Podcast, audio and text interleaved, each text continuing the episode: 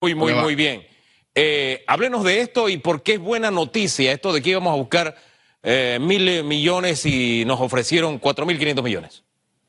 Bueno, eh, excelente noticia, porque el Banco Nacional, eh, después de, de 115 años de existencia, toma la decisión de ir por primera vez a los mercados internacionales. ¿Por qué se tomó esa decisión?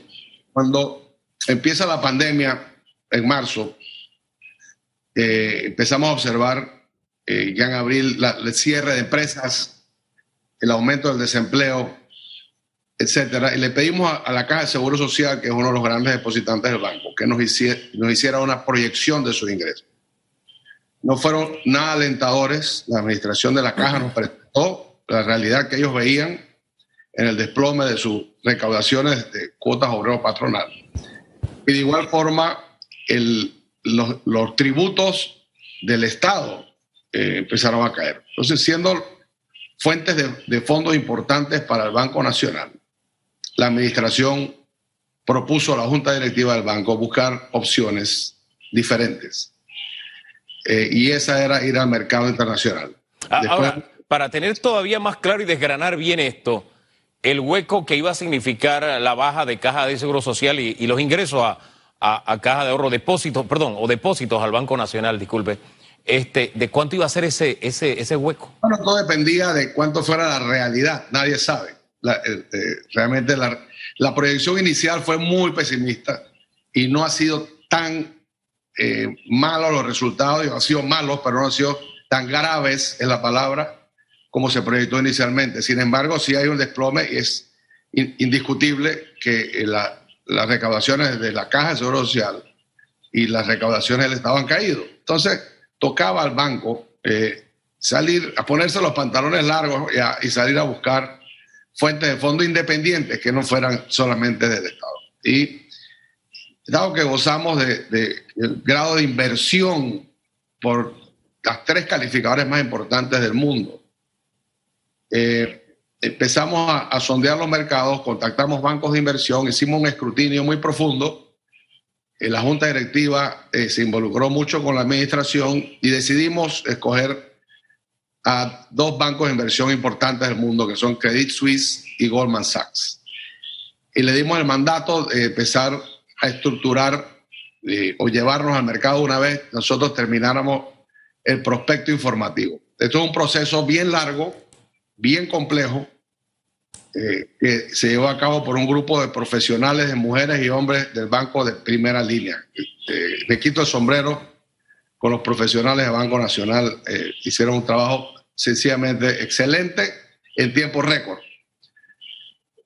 Una vez preparado el prospecto, que son es toda la información que te puedas imaginar sobre, sobre una empresa, banco en este caso, todo, aspectos legales, aspectos de encaje, aspectos de liquidez, Sí. organizacional, etcétera, etcétera.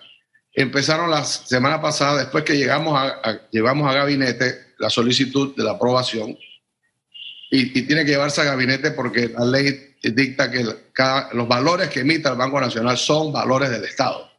Entonces, eh, nos aprobó el gabinete después de la Junta Directiva habernos aprobado ir al, al- al mercado y empezaron las llamadas con los, los inversionistas.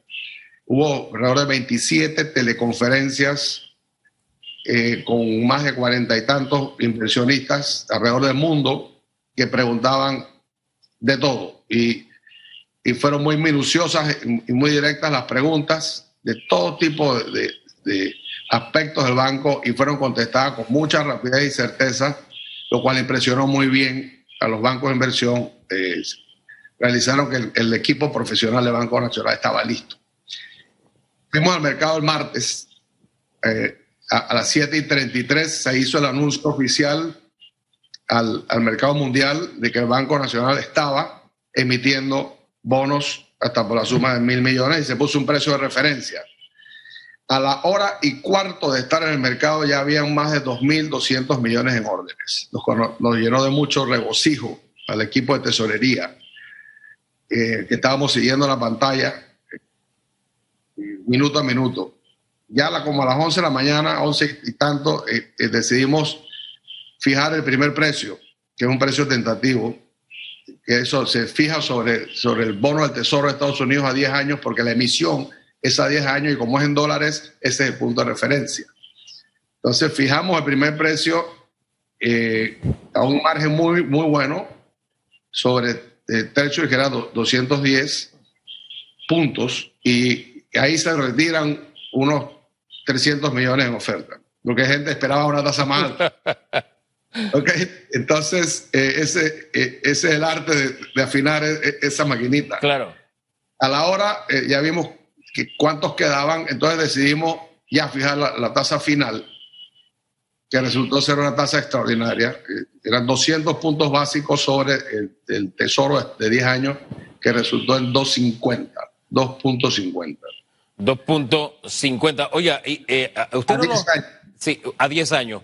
Usted nos los ha narrado como una vivencia y le seguía minuto a minuto y más o menos como si hubiéramos estado mirando por, por una ventana lo que pasaba allá adentro. Gracias por esos detalles, pero eh, yo me quedé en, aunque escuché con mucho detalle, me quedé en por qué mil millones.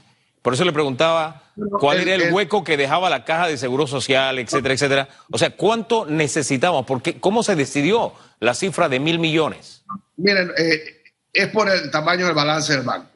Nosotros eh, eh, tuvimos ofertas de 4.800 millones. No se trata de coger el dinero por, por, cogerlo. Claro. Como, en, relación al balance del banco, se determinó que la, cifra de mil millones, además que tiene que ver mucho con la liquidez de los mercados. Una, aunque les parezca mentira, una emisión abajo de 500 millones es muy chica para muchos, muchos bancos de inversión y no tiene liquidez. Entonces, la idea es emitir un papel que sea atractivo porque va a tener liquidez. Que el que lo compra sepa que lo puede vender mañana en, en, 30 segundos. Claro. Pero si te vas muy, muy bajo, entonces quedas en, una, en, la segunda división en vez de las grandes ligas. estamos hablando ahí de documentos negociables y definitivamente es así. Ahora, es una figura, como usted decía, nueva la pregunta es, ¿esto eh, no forma parte de la deuda, no se contabiliza como deuda pública? Acláranos ese detalle. ¿Cómo funciona este tema de los mil millones? No se contabiliza como deuda pública por, ser el sector financiero. Ajá. Eh, lo cual es muy bueno porque eh, le permite al Estado, banco, el banco estatal, tener más recursos, pero no suma la deuda externa. Si no, cada depósito que nosotros captáramos en el banco se sumaría. Y, no es así. Ahora bien. Entonces, la, figura de mil millones, primero por, por el tamaño de la emisión para que fuera atractivo.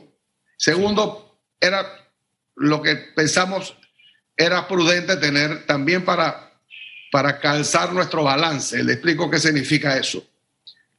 Cuando un banco depende de depósitos a corto plazo, a muy corto plazo, como es el caso del Banco Nacional, que sus depósitos son a muy corto plazo porque el gobierno utiliza los fondos constantemente y la Caja de Seguro Social también usa fondos 350 millones mensuales, eh, etcétera. Entonces, prestas a largo plazo por el lado del activo. Los préstamos a 20 años, a 30 años las hipotecas, pero con depósitos a muy corto plazo. Eso se llama en banca un descalce del balance. Eso no es necesariamente saludable, no es peligroso para el Banco Nacional porque dependemos de un Estado que está constantemente sí. en los fondos, pero para un banco normal, es mejor tener su, balance más calzado. ¿Qué significa? Tener depósitos a, más largo plazo para poder financiar los préstamos a largo plazo. Y eso lo logramos con esta emisión. Ah, ah, ahora bien. Eh, Mejorar el Sí. Ah, ahora bien, no tenemos banca central. Eh, es más, usted nos decía, primera vez que se usa esta herramienta.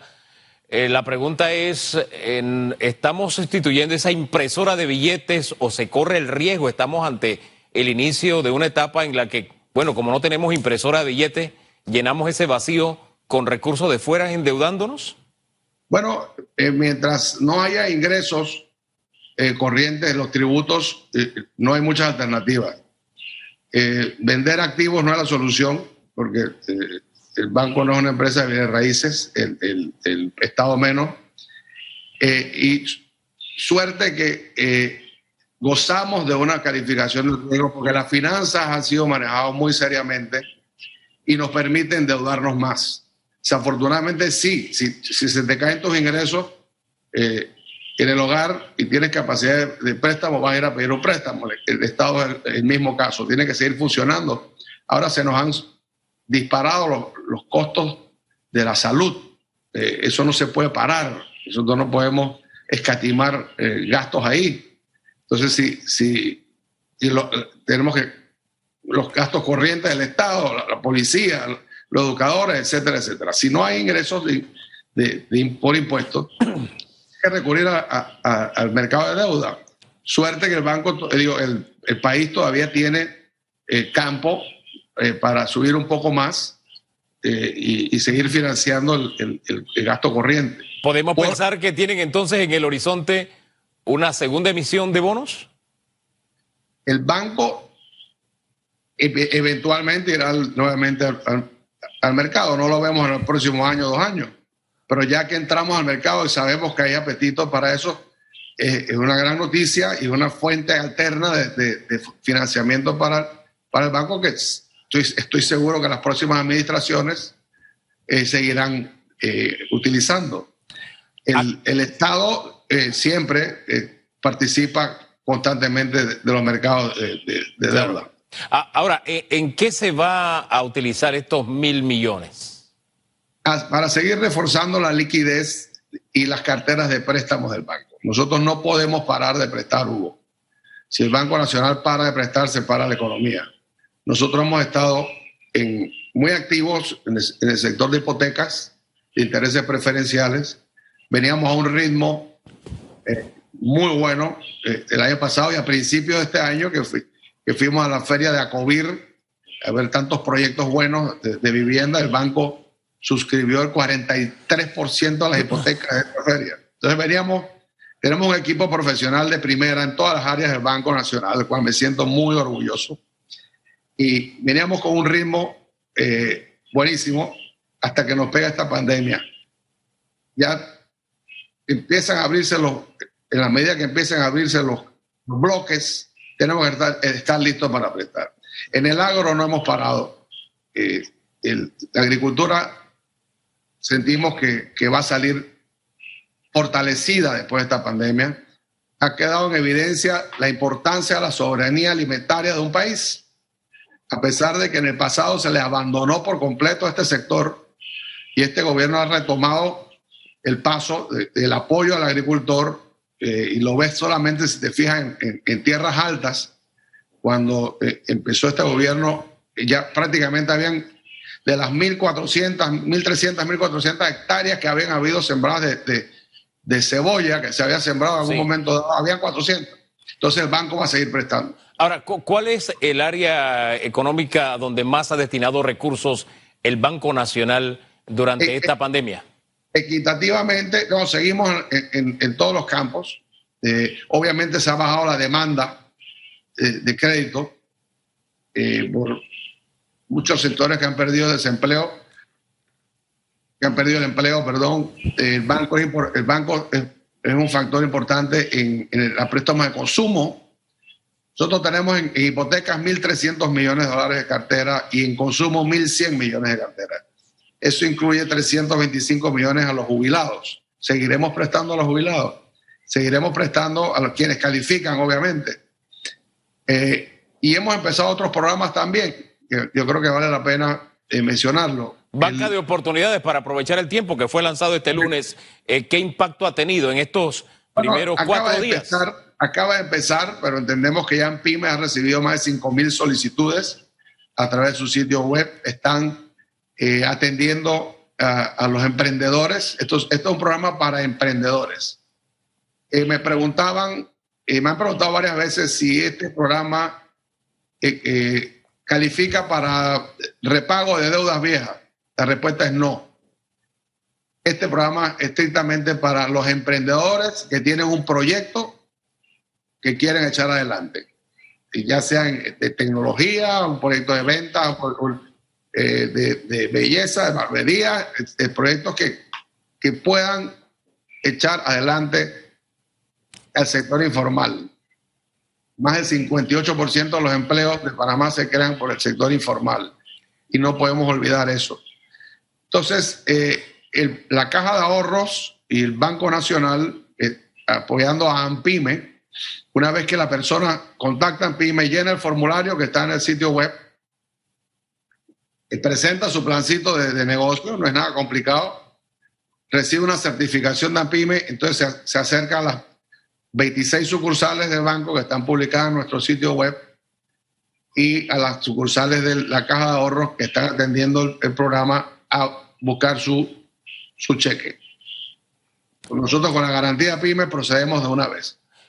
Hasta el día de hoy, ¿cuántas personas ya han acudido al Banco Nacional a tocar la puerta? acuden eh, primero a PYME. Sí, eh, ok. Recuerda que empezó el lunes. Ok. Así que los que llegan al banco no han sido muchos. Ya la gente entendió rápidamente que hay que ir a PYME primero, aplicar, llenar el formulario, entonces se presentan al banco. Y estamos listos para atenderlos. Es un programa de 20 millones de dólares. Ah, sí, eh, ayer Caja de Ahorro nos decía, ya hay gente que había tomado el curso, ya tenemos unas 2.000 personas que nos han tocado la puerta. Me llama la atención que a ustedes no mucho se les haya acercado.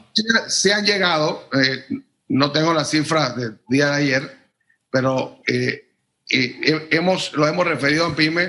Primero, algunos, los que, los que ya vienen certificados se la atienden. pero sin duda han llegado, te puedo dar la cifra luego que verifique el día de hoy hemos estado metidos en este tema de la emisión. Claro. Oiga, para tener un balance también de cómo está la salud del banco y bien claro los ingresos, bien, son mil millones que está recibiendo eh, o que recibirá, no, no, sé cuándo ya lo tendrá a disposición, usted nos dirá. Eh, y también de BIT eh, reciben 150 millones. Háganos un balance de cuánto se le está inyectando al banco en este periodo de, de pandemia. La salud del banco está excelente. A pesar de esta pandemia, en el mes de junio tuvimos una cifra récord de activos, eh, arriba de 12 mil millones, porque recuerden que el Estado salió a captar a los mercados en abril y los fondos se depositan en el Banco Nacional hasta que se empiezan a, desembolsar y a usar. Entonces eso se refleja inmediatamente en el balance del banco. El banco está muy bien capitalizado. Eh, ha tenido buenas utilidades que nos permiten reservar, hacer reservas mayores. Yo creo que vamos a duplicar el número de reservas este año, porque obviamente las carteras, ciertas carteras de, crédito van a sufrir. Eso, es inevitable.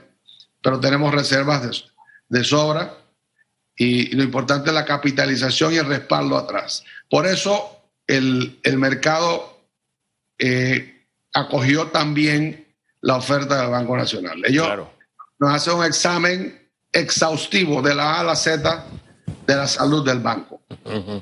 Perfecto, usted no se imaginaría. Ahora bien, para hacerle la pregunta de, otra manera, solamente de los bonos, ¿cuándo nos van a hacer el depósito de ese, de ese préstamo que nos han dado? Ese, eh, tema 5 debe estar el martes, está llegando los dineros. Inicialmente pensé que era este martes que viene, se deben estar acreditando los fondos ya a, las cuentas del Banco Nacional en Nueva York. Ahora, eh, eh, durante esta época de pandemia también se puso a disposición la herramienta de la, de la moratoria. ¿Cuántos panameños eh, que tienen sus compromisos con Banco Nacional se, aprovecharon esta, esta ventana? Mira, 16 mil clientes fueron modificados sus préstamos por un monto de 536 millones de dólares. Eso es eso es un 12% de la cartera del banco. Eso es, relativamente bajo comparado con la industria bancaria por la naturaleza de la cartera del banco. El banco le presta muchos empleados públicos que han conservado su, su puesto de trabajo, le presta a los jubilados que reciben su cheque eh, mes tras mes y pueden seguir eh, sirviendo sus deudas los 16 mil hasta el mes pasado. Eh, y se va, eso es algo dinámico, se va viendo si alguien pierde su trabajo y nos contacta, se van ajustando esos préstamos. Eh, es una cifra muy manejable y también es que no estábamos en el lado corporativo comercial, no estábamos en sectores que han sido afectados. Claro. Por, ejemplo, el, tema, el sector de la construcción. El Banco Nacional a mí me llamó la atención desde que llegué que curiosamente no estaba en el sector de préstamos interinos de construcción, a pesar de que da las hipotecas al final, al final del ciclo. resultó que, bueno, por no estar ahí, eh, no se afectó eh, esa cartera, todos estos proyectos de construcción han quedado paralizados, entonces los bancos van a tener que hacer ajustes. Igualmente, en sectores como el financiamiento de autos, el banco no tenía un producto de financiamiento de autos eh, y tampoco va a ser afectado ahí. Entonces, esas son todas preguntas que nos hicieron los inversionistas también, porque ven, ellos comparan las cifras del, del, del, sector bancario y comparan las cifras del Banco Nacional y hubo que explicarle con detalle por qué las cifras del banco no son tan malas. Eh, y bueno, eso es resultado en, en, en, la demanda que hubo, ¿no? Ahora bien, de, de verdad que la crisis que estamos viviendo no tiene, no tiene parangón, pero me llama la atención que el banco, que prácticamente nació con la República, este, haya pasado, hombre, la gripe española, haya pasado el crash del 29, la crisis de los petrodólares, eh, eh, hombre, el cerco de los estadounidenses a Panamá a finales de los 80, y esta figura nunca se hubiera usado, ¿no? ¿Cómo Así es? eh, sí, esta crisis, ¿qué ha significado en la historia del banco? Que por primera vez se decide a dar un paso así? Eh, primero, en, para los tiempos de la gripe española no había eh, tanta versatilidad ni acceso a los mercados en esos momentos. Eh, hoy en día es, es, mucho más ágil el tema. Eh, contamos con un grupo de profesionales de amplia experiencia en el banco que hemos estado en los mercados eh, muchas veces con otras instituciones y, y consideramos oportuno y creo que la decisión sin duda fue la correcta de, de hacerlo por primera vez, eh, llegar y, y, buscar otra fuente de fondos para no ponerle tanta presión al Estado tampoco. Claro. Sufici suficiente presión tiene el Estado con, con todo el tema de salud eh, eh, para estar entonces diciendo a la papá Estado, oye, dame más plata que quiero prestar. Entonces, nosotros salimos a buscar nuestros propios fondos. Hombre, de verdad que no, no, se me, no, no se me sale de la cabeza la posibilidad de la tentación de aquel que tiene una tarjeta de crédito por primera vez y va y la usa y siente rico y dice, oh, todavía puedo, puedo endeudarme más y la pasa en el otro negocio y la pasa en el otro negocio. Oiga, ¿no, ¿no nos quedará esa tentación de endeudarnos a través del Banco Nacional más allá de lo que es sano? No, para nada, para nada. Eh, en lo absoluto. Es más, eh, esperemos que sea suficiente en los próximos años. Eh, no sabemos eh, eh, cómo va a ir los recaudos eh, el próximo año, por ejemplo. No sabemos cuándo se empieza a recuperar las cuotas obreros patronales. Entonces tenemos que, la, lo responsable es estar sólido, estar líquido. Este es el banco de todos los panameños. No podemos juzgar, jugar con, con, el destino del banco. Y, y, y, ya lo estamos. O sea, con estos fondos estamos muy sólidos, muy líquidos, listos para seguir estimulando la economía, que es lo que va, es el próximo paso que toca. Ahora nos ha tocado reinventarnos a todos, a todos, inclusive ustedes los comunicadores. Todos estamos viviendo eh, un momento sin, sin, sin, precedentes y esto es parte de eso. Entonces hemos reinventado la fuente de, de fondos del banco y, y, con mucho éxito y es una nueva fuente estoy seguro que las próximas administraciones de este banco lo seguirán utilizando. Y, y, un motivo de orgullo para todos los panameños. Seguirlo utilizando, pero con responsabilidad, con criterio. Por supuesto. Sí. Están, los, los, resultados están ahí, Hugo. El, el, las políticas del banco son muy estrictas. Recuerda que la, la, la, Junta Directiva del Banco Nacional está compuesta por profesionales independientes. Uno de los requisitos de, para ser miembro de la Junta Directiva es no ser funcionario público. Entonces, eh, lo manejan con mucho celo, con mucho eh, eh, mucho cuidado los fondos del, de, del Estado. Hombre, los, no, los don, resultados están ahí. No, don Javier, de verdad que le hemos dado el tiempo porque es un hecho histórico, es un hecho histórico y había que desgranarlo así para transmitir la confianza a, a, al panameño y darle también un poquito el nivel, la envergadura del, del, paso que acabamos de dar como país, porque no solo el banco, es el país el que ha tomado, ha, ha dado este paso. Gracias por conversar con Panamá. Que tenga muy Gracias. buen día.